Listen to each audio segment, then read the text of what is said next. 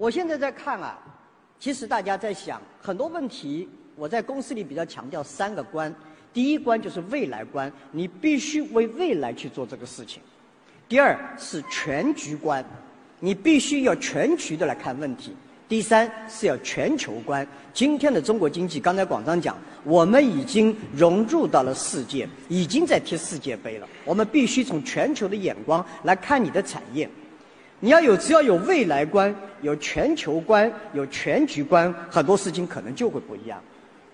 其实大家看到今天的情况，我觉得中国有三样事情是现在面临的比较大的，我们看到一些挑战。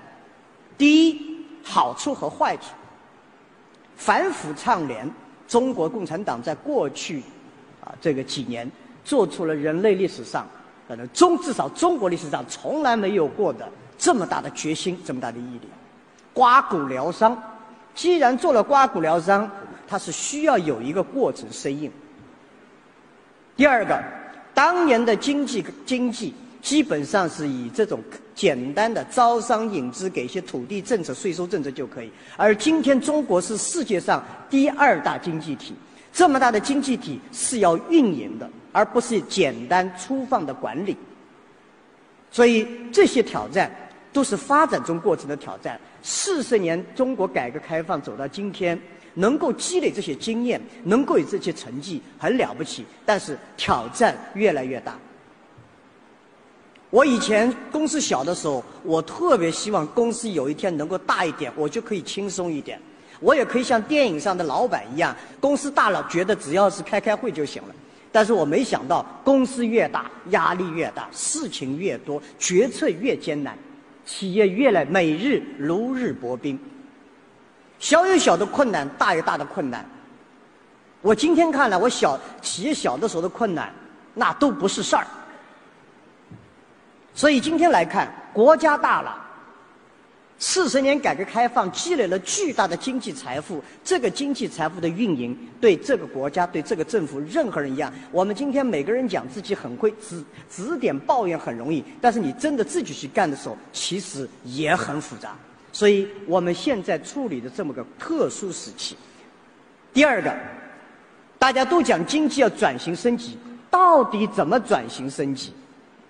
到底该怎么转、怎么升？大家是一头雾水。但我们都知道必须改，到底怎么改？我也在摸索过程中。在此时此刻，速度放缓也很正常。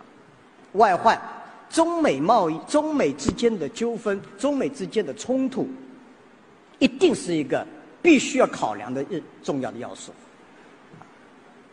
百分之近五十的测这个贸易赤字是中美之间造成的。如果美国和中国之间的贸易摩擦爆发，那么我相信对中国经济的影响确实大。所以这些综合的要素，大家来看，我们今天确实面临了这样的问题。但是看清楚，其实也没有比也没有什么可以担心的，企业照样活。中国这么大的经济体，中国十四亿的人，中国三亿的中等收入的人群，既然有好，一定有不好。经济好与坏，低低浮浮、沉沉就就都很正常。做企业的人，只有有平坦、很平坦的心。你要想相信自己这一点，我去年跟浙商年会跟大家讲了，经济很困难，大家是要有高度的防范，但不用太大担心。你要想明白，我的企业过不去，别的企业也很艰难，只是大家如何能够熬过这个阶段，只是大家把握住在困难时期该怎么去做。所以我想，包括中美贸易纠纷里面，把敌人、把对手看得强大一点，永远不是坏事。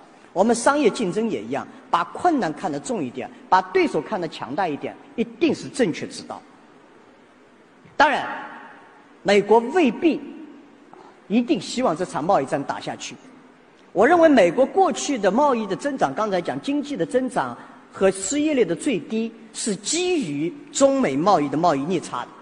贸易逆差对美国的经济其实是很有好处。没有贸易逆差，美国经济就不可能那么。但从政治角度来讲，是听起来很奇怪。这么多的钱，贸易逆差跟中国造成，他必须解决这个问题。美国的中中美贸易的逆差和美国跟全世界的贸易逆差，事实上对美国的产业升级。